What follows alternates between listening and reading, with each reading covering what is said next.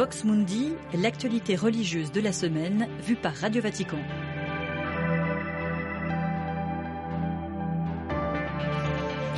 Bonsoir à tous et à toutes, ravi de vous retrouver pour ce nouveau numéro de Vox Mundi, l'émission hebdomadaire de Radio Vatican, à retrouver en podcast sur vaticanews.va.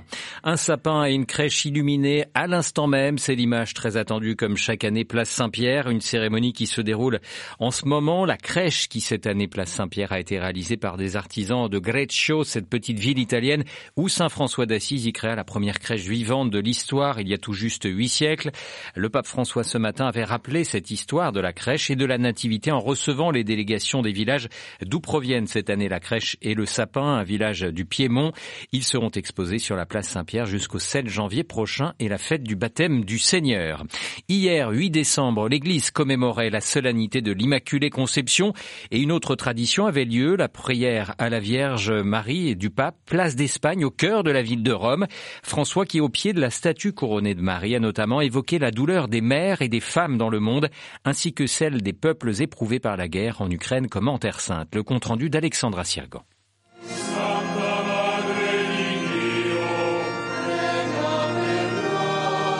Après avoir écouté les litanies à la Vierge chantées par un chœur, l'évêque de Rome a prononcé une prière de remerciement à celle dont la statue veille sur la ville éternelle. Le souverain pontife souligne avoir besoin de Marie car son existence rappelle que le destin n'est pas la mort mais la vie. Le pape a ensuite eu une pensée pour tous les peuples éprouvés par la guerre, tout particulièrement le peuple tourmenté d'Ukraine ainsi que ceux de Palestine et d'Israël. popolo ucraino, guarda al popolo palestinese. Marie étant avant toute chose mère, le pape a ensuite rappelé la douleur des mamans, notamment celles dont les enfants sont tués par la guerre, mais aussi celle des femmes en général, victimes de violences. Aide-nous à parcourir un chemin d'éducation et de purification, a poursuivi François, en contrant la violence qui se cache dans nos cœurs et nos esprits. Le Saint-Père a conclu en appelant Marie à montrer le chemin de la conversion, car il n'y a pas de paix sans pardon et il n'y a pas de pardon sans repentir. Perché non c'è pace senza perdono e non c'è perdono senza pentimento.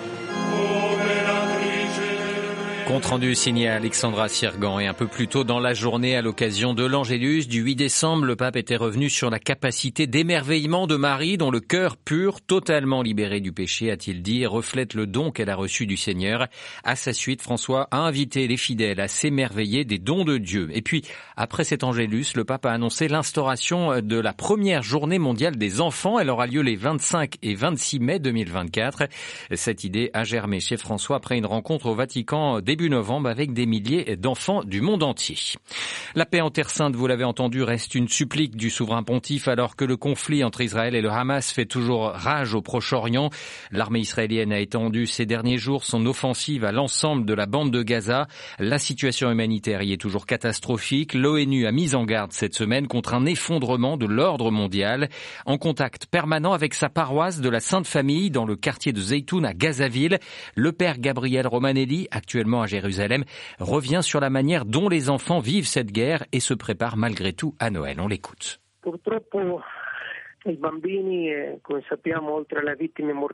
Malheureusement, les enfants, comme nous le savons, sont des victimes. Des milliers d'enfants sont morts sous les bombes. De nombreux autres sont restés sous les décombres. Ceux que nous accueillons à la paroisse, rendons grâce à Dieu, sont vivants. Ils sont presque toujours collés aux bras de leur mère et de leur père. Ils reçoivent l'aide et le soutien de nos religieuses du Verbe incarné et des sœurs du Rosaire, qui les orientent vers des activités. La première chose qu'elles leur ont fait faire, c'est un dessin pour la période de l'Avent et une lettre à l'enfant Jésus pour lui demander ce qu'il souhaiterait. Et presque tous ont répondu qu'ils voulaient retourner dans leur maison. Mais le fait est que la plupart de leurs maisons n'existent plus. Qu'à cela ne tienne, ils veulent rentrer chez eux et retrouver la paix. Pour eux, cette période de l'Avent est différente des autres. Mais ils vivent cet Avent d'une façon ou d'une autre, car leur regard reste quand même tourné vers le ciel. Ils attendent, comme nous tous, la rédemption, l'avènement avec Jésus de la justice et de la paix. Le père Gabriel Romanelli, curé de Gaza, des propos recueillis par Federico Piana, notre confrère du programme italien de Radio Vatican.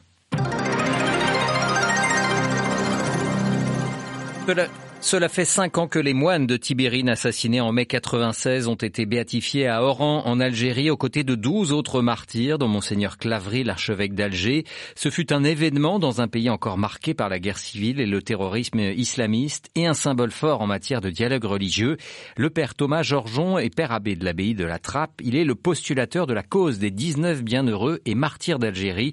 Il revient pour nous sur la portée de cette béatification il y a vraiment des suites. Comme on est des hommes et qu'on est très cartésien, on aimerait bien avoir des fruits très palpables. Je crois qu'un des fruits que nous a légué cette célébration et que nous donnent aujourd'hui euh, les bienheureux, euh, c'est la diffusion de, leur renommée de sainteté qui, euh, qui dépasse très largement les frontières de l'Église et qui touche le cœur de, de musulmans. L'exemple le plus saillant étant que aujourd'hui au monastère de Tibérine, il y a énormément de pèlerinages qui euh, se rendent au monastère et 95% de, de, ces pèlerinages sont composés de, de musulmans qui viennent euh, dans une démarche euh, de, de, respect, dans une démarche de, foi pour euh, faire mémoire de la présence de ses frères parmi eux. Voilà, la fécondité des moines de Tibérine, le père Thomas Georgeon, postulateur de la cause des 19 bienheureux et martyrs d'Algérie. Il était interrogé par Xavier Sartre. Terminons cette émission en faisant un tour à la COP 28 de Dubaï, la conférence des partie de l'ONU arrive bientôt à son terme. Une conférence internationale sur les changements climatiques aux dimensions démesurées, près de 100 000 personnes accréditées, la plupart des pays de la planète représentés, de très nombreuses ONG présentes également, des discussions bien difficiles alors que le document final n'est pas encore connu, difficile car la place donnée à l'avenir des énergies fossiles est encore une inconnue et est source de très vifs débats. Cette COP de Dubaï aura notamment permis de faire entendre la voix des religions et leur contribution face à la crise climatique. Un pavillon interreligieux a été inauguré sur le site de l'exposition le week-end dernier, avec au nom du pape François la présence du cardinal Pietro Parolin, le secrétaire d'État du Saint-Siège. Les religions qui ont leur mot à dire, comme nous explique le père jésuite Rigobert Minani. Il est le coordinateur régional du réseau ecclésial du bassin du Congo, le REBAC. Le Saint-Père est venu avec un concept extrêmement innovateur qui, pour nous, nous mobilise, devrait mobiliser tous les chrétiens, mobiliser toutes les confessions religieuses, mobiliser toute la, toute la société civile. C'est ce qu'il a, il a appelé le multilarisme par le bas.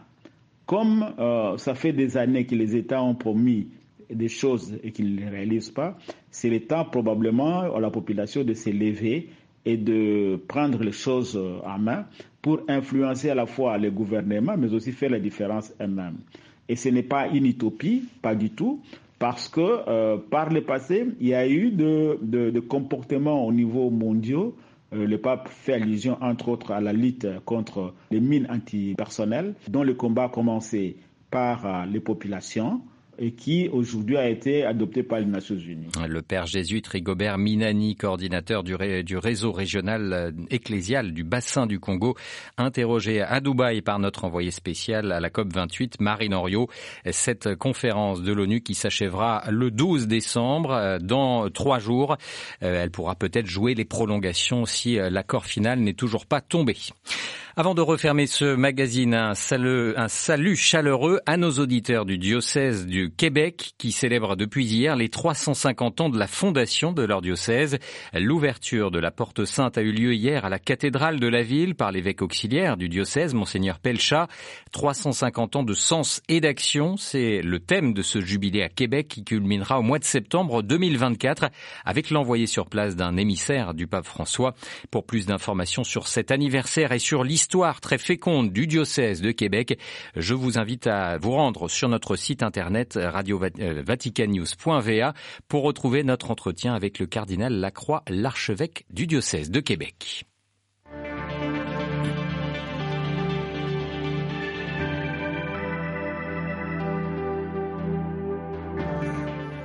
Et ainsi s'achève ce numéro de Vox Mundi. Merci à tous pour votre fidélité. Prochain rendez-vous de notre émission, ce sera samedi prochain à 18h en direct de Rome. L'information, elle, reviendra lundi matin à 8h30 en direct. Je vous souhaite une excellente soirée.